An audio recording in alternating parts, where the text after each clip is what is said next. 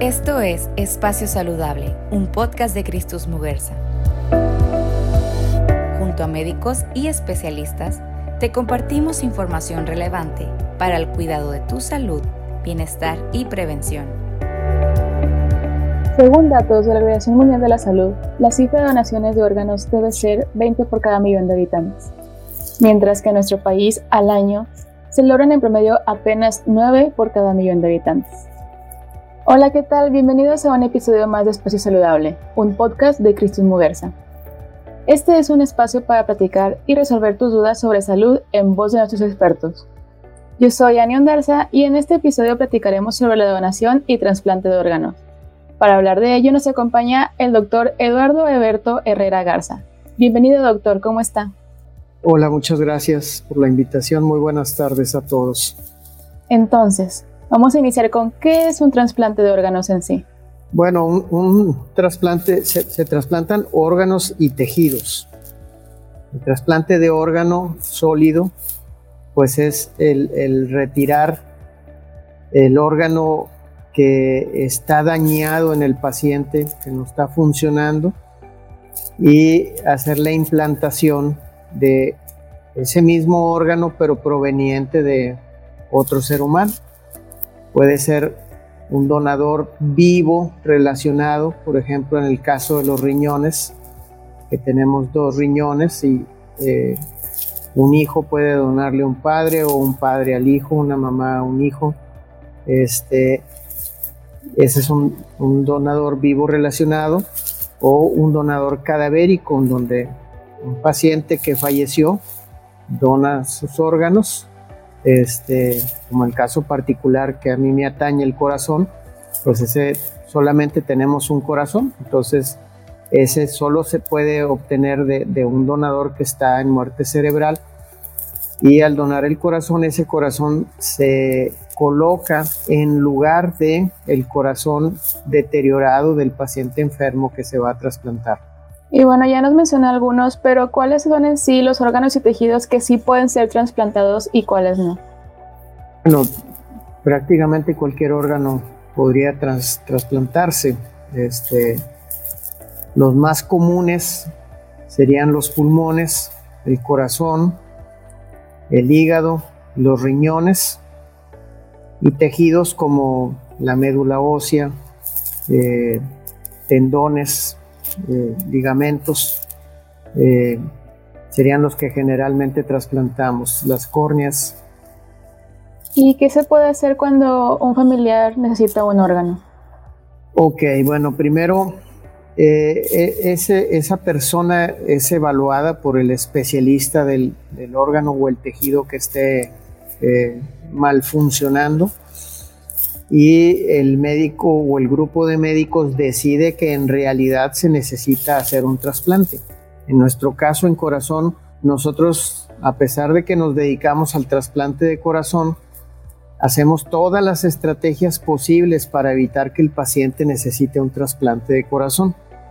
Establecemos todas las estrategias de tratamientos para tratar de, mantener la funcionalidad del órgano lo más que sea posible para retrasar o eliminar la necesidad de realizar el trasplante. Si eso es, imposible o llegamos a un punto en donde ya no se puede prolongar más la funcionalidad de ese órgano, pues consideramos que ese paciente necesita un trasplante, en este caso de corazón, y eh, comentamos con el paciente y su familia en caso de que ellos acepten. Una vez que nosotros demostramos que el paciente necesita un trasplante y no existen contraindicaciones para proceder con el trasplante, nosotros presentamos el caso de este paciente en particular en un comité interno hospitalario de trasplantes. Presentamos los datos clínicos, los estudios que hicimos y una vez que se corrobora que en realidad ese paciente necesita un trasplante, el comité interno del hospital, cualquiera que éste sea, acepta el caso para trasplante y en ese momento el paciente se sube a una lista de espera al Centro Nacional de Trasplantes, que es el órgano que rige todas las actividades relacionadas al trasplante. Ese paciente pasa a una lista de espera nacional ahora recibe una, el nombre de base de datos, este, no tanto como, no propiamente como lista de espera, y todos los pacientes que necesitan de un órgano o tejido están eh, eh, acomodados en, esa lista de espera, están enumerados en esa lista de espera a disposición de los, de, los hospitales que realizan los trasplantes. Y en cuanto surja un donador, ya sea de órgano o tejido para ese paciente, el Centro Nacional de Trasplantes boletina la existencia de ese donador para el hospital que, que, puede utilizar el órgano o tejido en cuestión y entonces se procede a aceptar la donación y en consecuencia se actúa con el trasplante. ¿verdad? Todo es un proceso muy vigilado, muy legislado y muy transparente porque pues dependemos de cosas muy sensibles como la donación de, de órganos, eh, de manera que la gente puede estar tranquila de que estos actos están muy supervisados por las autoridades este, competentes. Y del lado del donador, ¿qué requisitos o restricciones tiene que tener? Para ser un donador vivo. Ok, en el caso especial de corazón, un donador vivo, ok, bueno, no, no, no es mi especialidad, este, porque yo trabajo con, con corazón y, normalmente todos nuestros donadores son donadores cadavéricos. El donador vivo, pues me imagino que los, los trasplantes de médula ósea implican que exista cierto grado de compatibilidad del grupo sanguíneo, eh, compatibilidad desde el punto de vista inmunológico para que exista una posibilidad alta de que el paciente que va a recibir la médula pueda eh, tolerar esa médula y haya menos posibilidad de hacer rechazo. Lo mismo sucede con, con riñón, por ejemplo, que es tejido, pues que esté funcionando bien el órgano, el donador no tenga enfermedades que puedan condicionar hacia el futuro que el riñón que le queda, por ejemplo, al quien donó el riñón, no vaya a sufrir y luego termine quedándose sin ningún riñón funcional y termine necesitando de un trasplante. Eh, de manera que es un proceso largo y laborioso para poder garantizar que esa persona puede donar, en este caso, su órgano o su tejido, ¿verdad? Y en el caso de, como usted comenta, del donador cadavérico, ¿en qué condiciones tiene que estar? El órgano para que pueda ser trasplantado.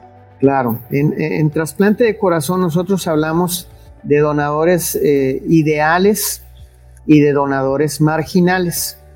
Un donador ideal para trasplante de corazón es un donador que tenga preferentemente menos de 35 años, eh, que no tenga enfermedades transmisibles, o sea, que no haya padecido, que no sufra de hepatitis, que no tenga este, el síndrome de inmunodeficiencia adquirida, que no que esté, que esté previamente sano, o sea, que su corazón sea estructural y funcionalmente normal, preferentemente pues que no haya consumido drogas, que la causa de la muerte cerebral, porque todos los donadores de corazón tienen que tener muerte cerebral, o sea, el cerebro está muerto, pero los órganos siguen funcionando por algún tiempo después de que el cerebro muere y preferentemente buscamos que el corazón esté funcionando sin necesidad de medicinas que le ayuden a trabajar para, para que permanezca la circulación del, potencial donador. De manera que queremos un corazón que esté completamente sano, que la causa de la muerte cerebral, que generalmente viene por hemorragias cerebrales este, espontáneas, por alguna malformación en las arterias o venas del cerebro, o es muy común que por traumatismos en el cráneo y en el encéfalo eh, haya alguna hemorragia interna en el cerebro, en el cráneo, este, o edema en el cerebro que condicione daño al cerebro, eh, pues que la causa del traumatismo cráneoencefálico no vaya acompañada con un traumatismo torácico, por ejemplo. Es muy común que en los accidentes donde hay golpes en la cabeza que ocasionan el daño al cerebro, pues también pueda el, donador potencial sufrir un trauma en el tórax. Y entonces no tenemos la garantía de que si se quebraron las costillas, el corazón no haya sufrido por el traumatismo y a lo mejor estamos considerando un corazón que, sufrió daño directo por el traumatismo. Ese sería el donador ideal y lo buscamos, siempre buscamos un donador ideal para nuestros pacientes. Generalmente el grupo sanguíneo idealmente debe ser el mismo, pero en corazón podemos usar un grupo sanguíneo compatible, no tiene que ser el mismo. Si es un paciente que tiene grupo sanguíneo O, pues necesitamos transfundir, digo, eh, trasplantarlo con un corazón O. Pero si es un paciente que tiene grupo sanguíneo B, él puede recibir un corazón de un donador que tiene grupo sanguíneo B o también de que tiene un grupo sanguíneo O. Lo mismo para el A, que tenga, sea un grupo sanguíneo A, puede recibir un corazón de un donador que tiene grupo sanguíneo O y también de un grupo sanguíneo A. Pues queremos que sea un grupo sanguíneo compatible, pero sería preferible que sea eh, del mismo, que la talla y el peso estén más o menos dentro de un 20% de la relación que es la superficie corporal entre el donador y el receptor. Y algo importante es que nosotros solo disponemos de cuatro horas para retirar el corazón en el donador y que esté funcionando en el receptor.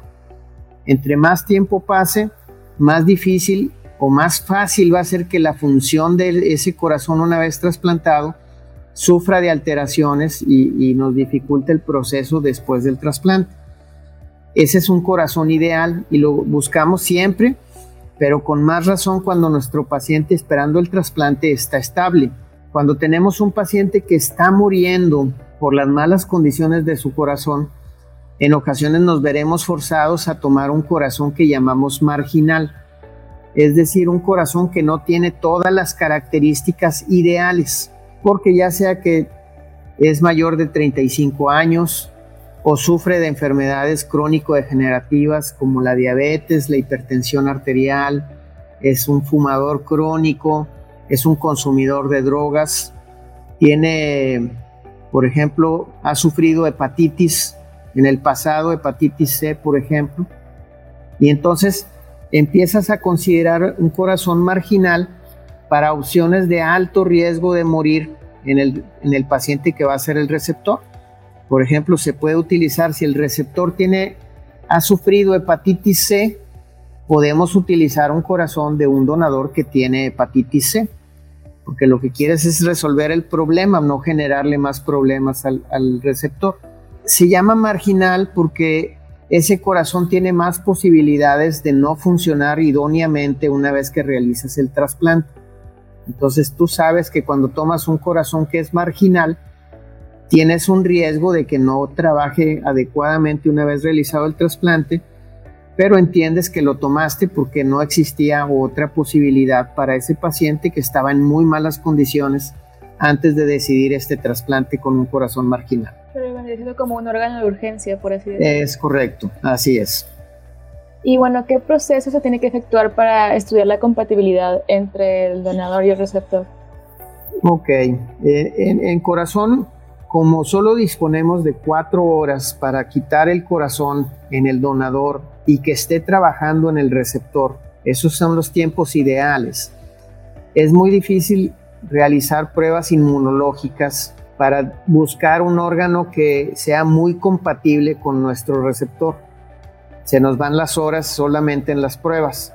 Órganos como riñón, que puedes tener 24, 48 y quizás hasta 72 horas para trasplantarlos y puedes preservarlos sin necesidad del trasplante, pues tienen más posibilidad de hacer un, chequeo inmunológico mucho más eh, acucioso.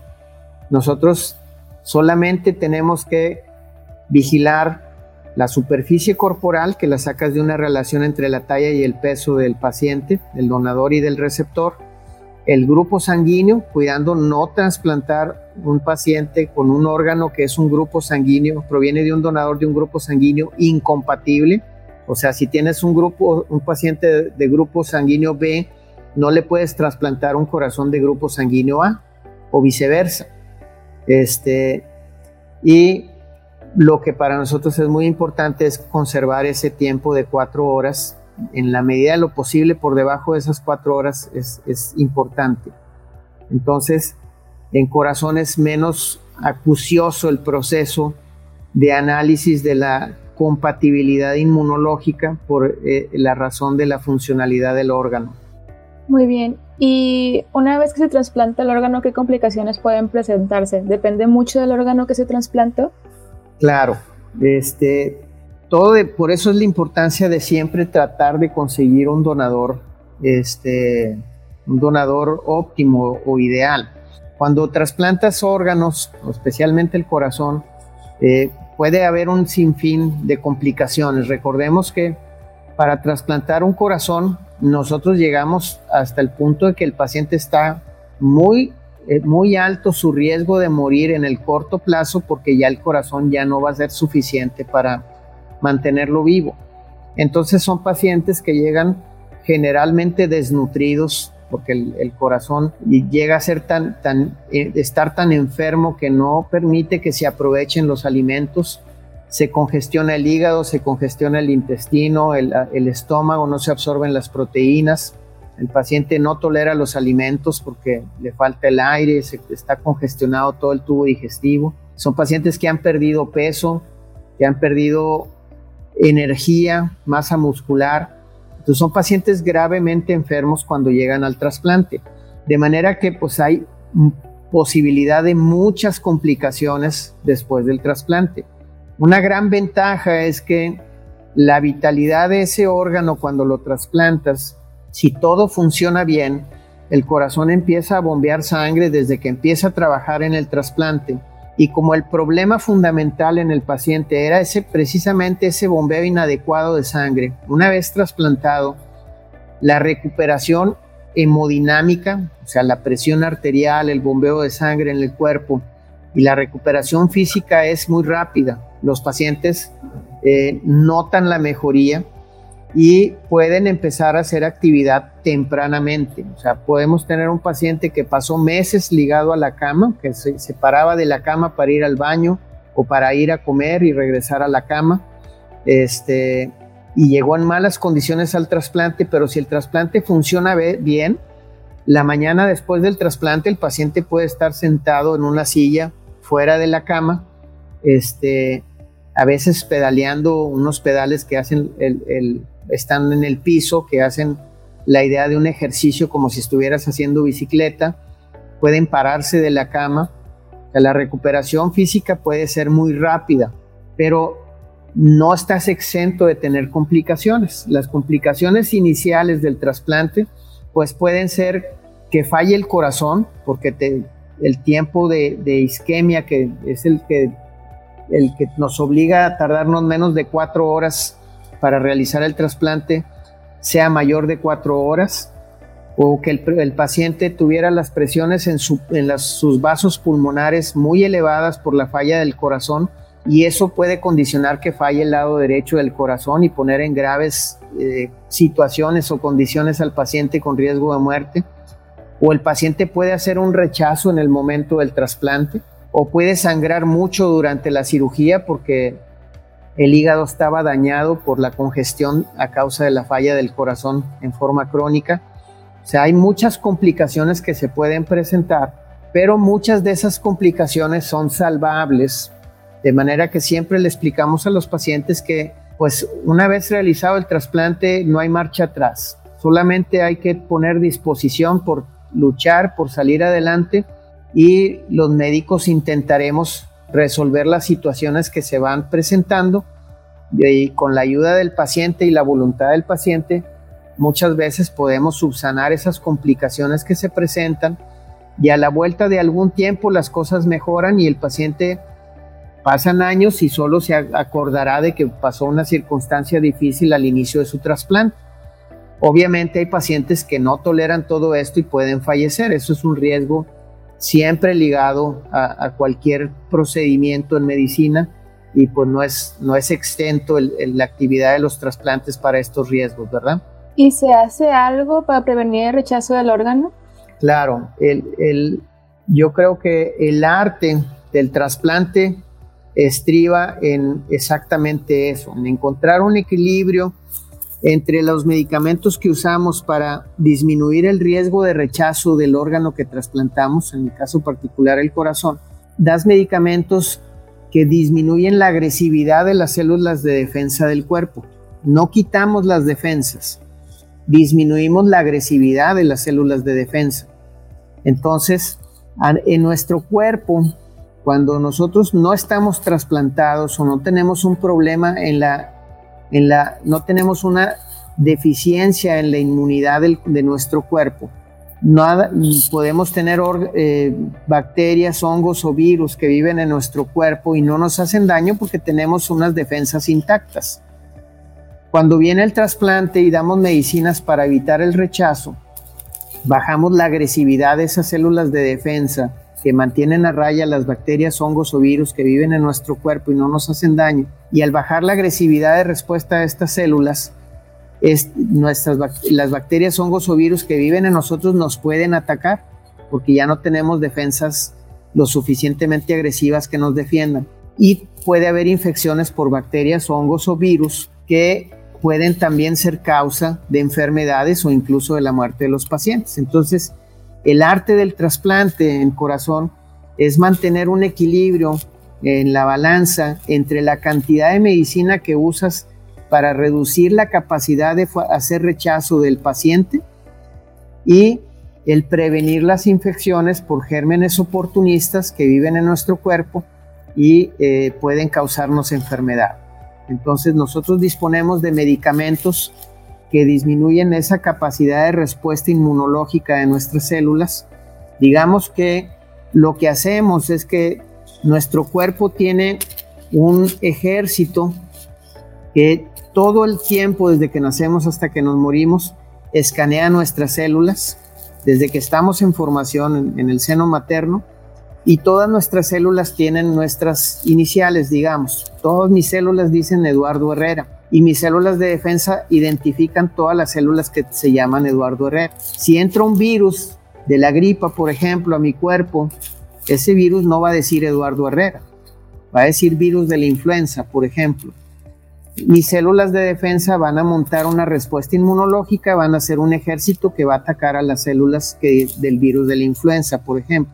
Lo que hacemos cuando trasplantamos un corazón es dar medicinas que le quitan las bazucas, los tanques, las lanzagranadas, las metralletas a nuestras células de defensa y las convierte en garrotes no quitamos completamente la capacidad de defender a, nuestro, a nuestras células, pero sí disminuimos mucho la agresividad con la que nos podemos defender. Esas células que están extrañas pueden subsistir en el cuerpo y así es como podemos tolerar órganos que tienen puras células que no dicen nuestro nombre.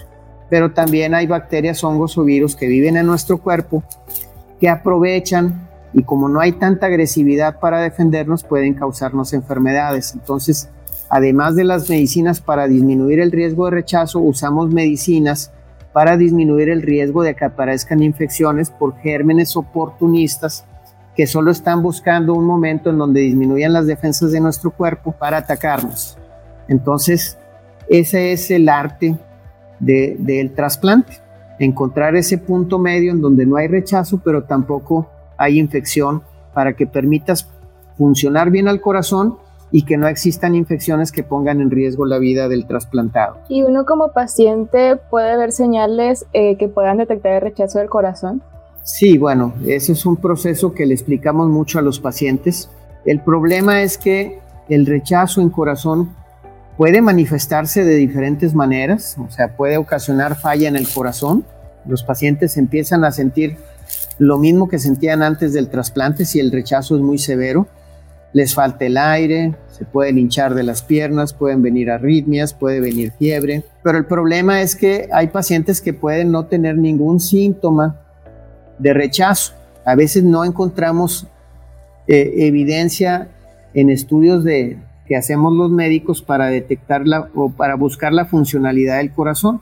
Y por eso nos ayudamos de estrategias como hacer biopsias del corazón Tomamos muestras del corazón que ya se trasplantó para mandarlos a analizar a patología y ver qué tan severo está el proceso del rechazo del corazón. Si hay mucho rechazo, nosotros aumentamos las medicinas para atender el rechazo pero sabemos que eso va a aumentar el riesgo de aparición de infecciones, por lo cual podemos adecuar un poco a la alza las dosis de los antibióticos que disminuye el riesgo de infecciones. Si por el contrario hay poquito rechazo, nosotros podemos disminuir la dosis del rechazo, de medicinas del rechazo, y eso nos va a ayudar porque vamos a tener menos riesgo de tener infecciones oportunistas.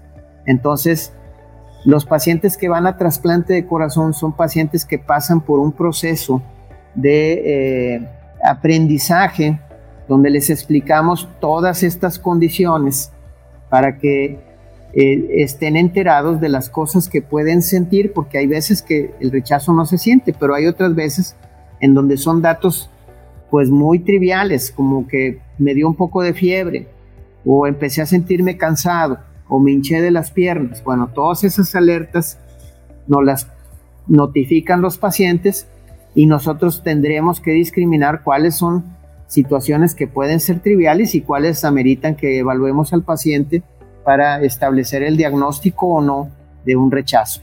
¿Y es posible que se pueda decir que se está fuera de peligro y que el cuerpo no va a rechazar el corazón después de un tiempo? Bueno, es, es, difícil. Eh, se supone que la posibilidad de hacer un rechazo que ponga en riesgo la vida de un paciente es más alta recién después del trasplante. Se supone que en, los primeros meses después del trasplante, el riesgo es más alto de que haya rechazo porque estás en el proceso de identificar las dosis correctas del, tratamiento inmunosupresor y con el tiempo hay cierto grado de aceptación, pero es difícil decir ya pasó el riesgo del rechazo. Un paciente con 20 años después de un trasplante de corazón puede hacer rechazo, pues sí, sí lo puede hacer. No es lo común, pero eh, siempre debemos de tener las precauciones y nunca olvidar que existe un proceso de trasplante, porque también por eso es importante que los pacientes sean bien educados antes del trasplante. Un paciente que no toma bien sus medicinas antes del trasplante, te deja claro que si cuando está enfermo no toma el tratamiento para sentirse bien, pues va a ser difícil que se cuide después del trasplante. Algo que pasa con mucha frecuencia es que los pacientes trasplantados de corazón, cuando está funcionando bien el corazón, se llegan a sentir tan bien que se les olvida que están trasplantados. Y hay pacientes que dejan las medicinas o descuidan las medicinas y eso los pone en riesgo de tener problemas. Entonces, nosotros como médicos evaluamos a los pacientes, a veces sin decirle, te vas dando cuenta en su proceso de enfermedad qué tan dedicados son para tomarse sus medicamentos, qué tan asiduos son a la consulta, te muestran indirectamente datos de que se están cuidando o no se están cuidando en su proceso de enfermedad, porque es muy fácil caer en la tentación, me siento bien, he oído pacientes que dicen, no, pues este, yo no me tomo las medicinas los sábados y domingos porque dejo descansar el riñón y el hígado. ¿De dónde sale esa idea? Pues nunca la he entendido. Nosotros no la fomentamos ni, y les explicamos que los riesgos están calculados, que la posibilidad de generar problemas al hígado o al riñón pues son bajas y son menos si nosotros estamos al pendiente de los pacientes, pero ellos modifican sus dosis y eso los pone en riesgo de tener problemas, este, no importa que tengan varios años después del trasplante. Obviamente el riesgo es mucho mayor cuanto más temprano es el trasplante que cuanto más ha pasado el tiempo ya después de su trasplante. Y bueno, eh, hablando de esto, ¿qué recomendaciones o cuidados debe tener un paciente después de la cirugía? Bueno, eh, lo que es súper importante y es el lavado de manos. Nosotros podemos transmitir muchas enfermedades infecciosas a través de las manos. Para esto nos ha ayudado mucho la, pandemia del COVID, porque aprendimos a que tenemos que lavarnos las manos, aprendimos a saludarnos menos, a, no saludarnos de beso, y esto nos ayuda a disminuir la transmisión de infecciones, porque con las manos tocamos todo y no necesariamente está limpio todo lo que agarramos. Entonces, solamente con el saludo podemos transmitir virus o bacterias que pueden causar enfermedad a cualquier persona y más a una persona que está trasplantada. Entonces los trasplantados de corazón les hacemos mucho énfasis en que tienen que cuidar mucho el lavado de manos, eh, que ahorita, bueno, pues ya es estándar con el tema del COVID. Eh, tratar de evitar exposición con gente que está enferma. Si sabes que hay alguien que trae gripa, pues no te acerques a esas personas. Si el problema es eh, eh, en los pacientes que tienen niños chiquitos, por ejemplo, pues es imposible decir que no lleves al niño al kinder.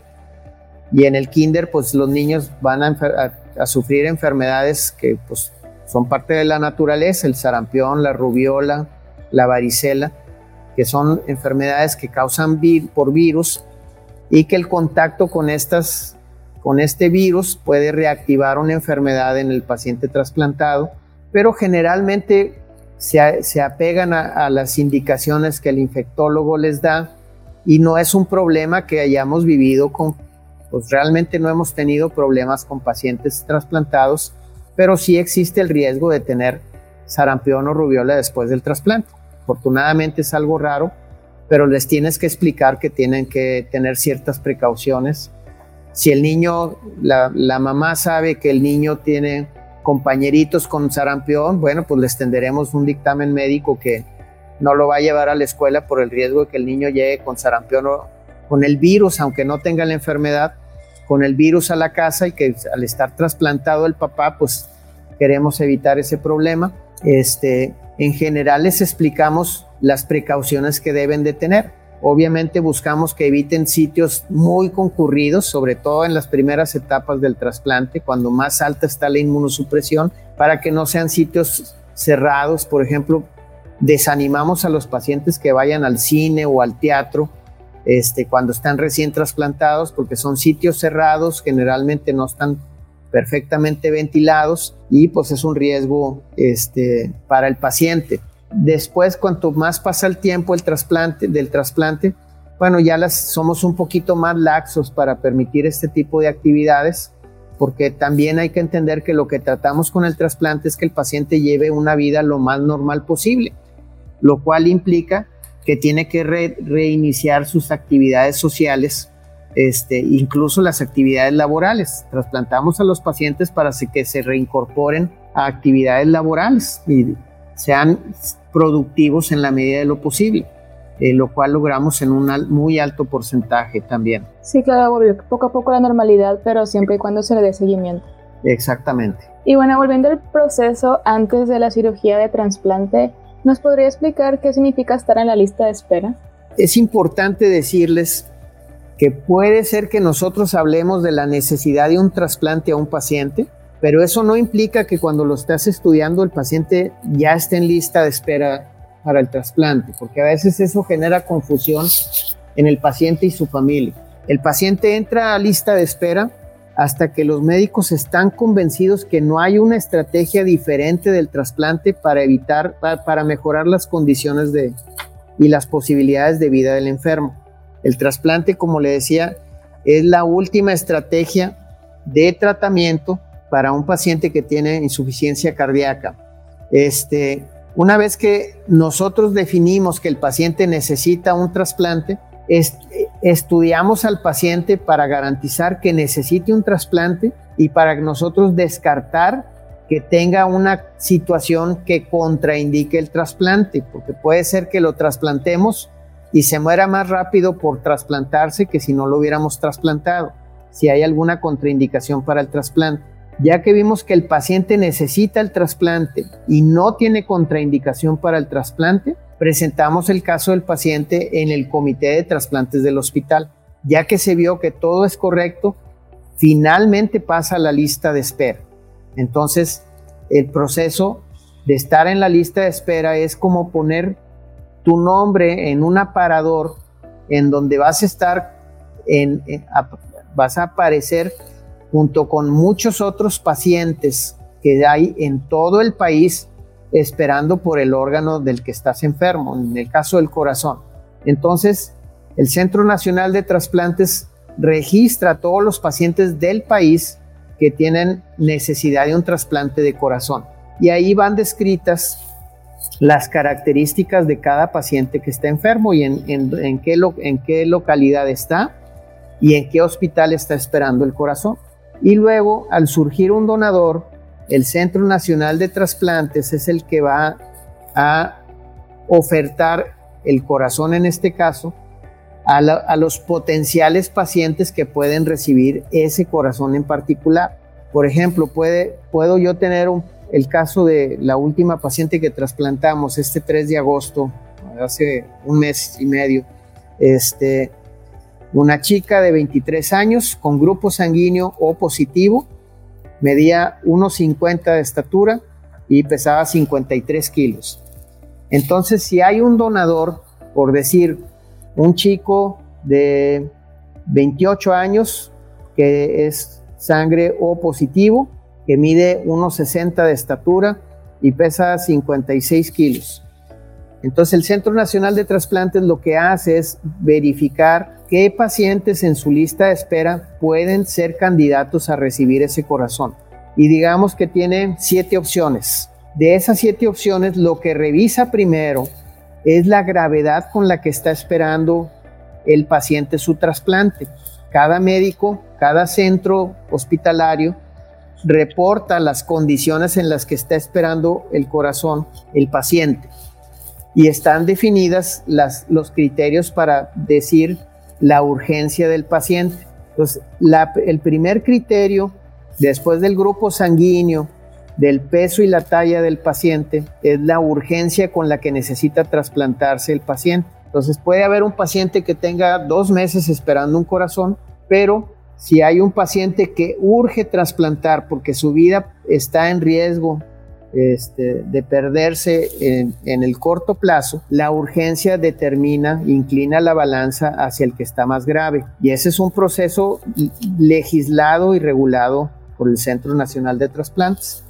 Entonces vamos a decir que quedan, de esos siete iniciales, quedan dos pacientes que están este, en una urgencia parecida. Si fuese así, entonces sí, lo que define a quién se va el órgano es al que tiene más tiempo esperando ese corazón. Eh, pero siempre lo primero, lo primero es la urgencia con la que está esperando el corazón, porque lo que se busca es que el órgano brinde la posibilidad más alta de vida para el que recibe ese órgano, ¿verdad? Claro, y este, en cuanto a ese tiempo de espera, ¿cuáles son las recomendaciones de manera general que se les dan tanto a los pacientes como a los familiares? Bueno, estos pacientes están esperando el corazón. Este, ya cuando están ingresados en esta lista, este, tenemos que tenerlos en vigilancia muy frecuente. Generalmente estamos en contacto telefónico muy estrecho o, contacto físico, o se acuden al consultorio para su revisión. Eh, estamos al pendiente de ellos y estamos, somos notificados de cada situación que se presente. O sea, el paciente se sintió mal porque sintió que le faltó el aire, bueno, pues eso nos lo notifica en la familia y nosotros establecemos el tratamiento para tratar de mejorar las condiciones del paciente o si es necesario incluso los hospitalizamos para mejorar sus condiciones mientras llega el trasplante. Entonces hay una comunicación muy estrecha con la familia y el paciente para que eh, este enfermo llegue en las mejores condiciones posibles a su trasplante y que espere con, con cierto bienestar mientras llega ese corazón, ¿verdad? Ok, ¿y dónde podemos recibir mayor información sobre el trasplante de órganos? Bueno, cada hospital tiene eh, coordinadores de trasplantes. Eh, en el caso nuestro del Muguerza hay, una coordinación de, donación y trasplantes. Entonces, en cada hospital, no tiene que ser forzosamente el Muguerza, cada hospital que hace trasplante tiene ese coordinador. Ahí se pueden acercar para recibir más información y eh, podrán accesar también al, al Senatra. No conozco la, la forma de como, no como paciente, sino como un individuo cualquiera, puedan acceder al Senatra, pero se puede buscar la palabra Senatra y ahí saldrá cómo accesar al Senatra y ahí viene información general de los procesos de, de donación y de trasplantes en el país. Bueno, muchísimas gracias, doctor. Me da mucho gusto platicar con usted. ¿Cómo podemos contactarlo? Muchas gracias. Eh, pues eh, para mí fue un placer estar con ustedes. Eh, nosotros en la coordinación de, trasplantes pueden preguntar por, por nosotros. hay páginas de, internet a nuestro nombre, en Facebook, a nombre de Eduardo Herrera Garza. y pues estamos a la orden para, para todos ustedes. Muchas gracias por su tiempo y experiencia. Al contrario, muchas gracias por la invitación. Espero que haya sido de la información de utilidad. Muchas gracias. Si quedaste con más dudas, te invitamos a visitar nuestro blog de salud, espaciosaludable.com, o seguirnos en nuestras redes sociales. En Facebook nos encuentras como Cristos Muguerza y en Twitter e Instagram como CristosMX. Nos vemos en nuestra próxima edición. Yo soy Enio Garza y esto fue Espacio Saludable, un podcast de Cristos Muguerza.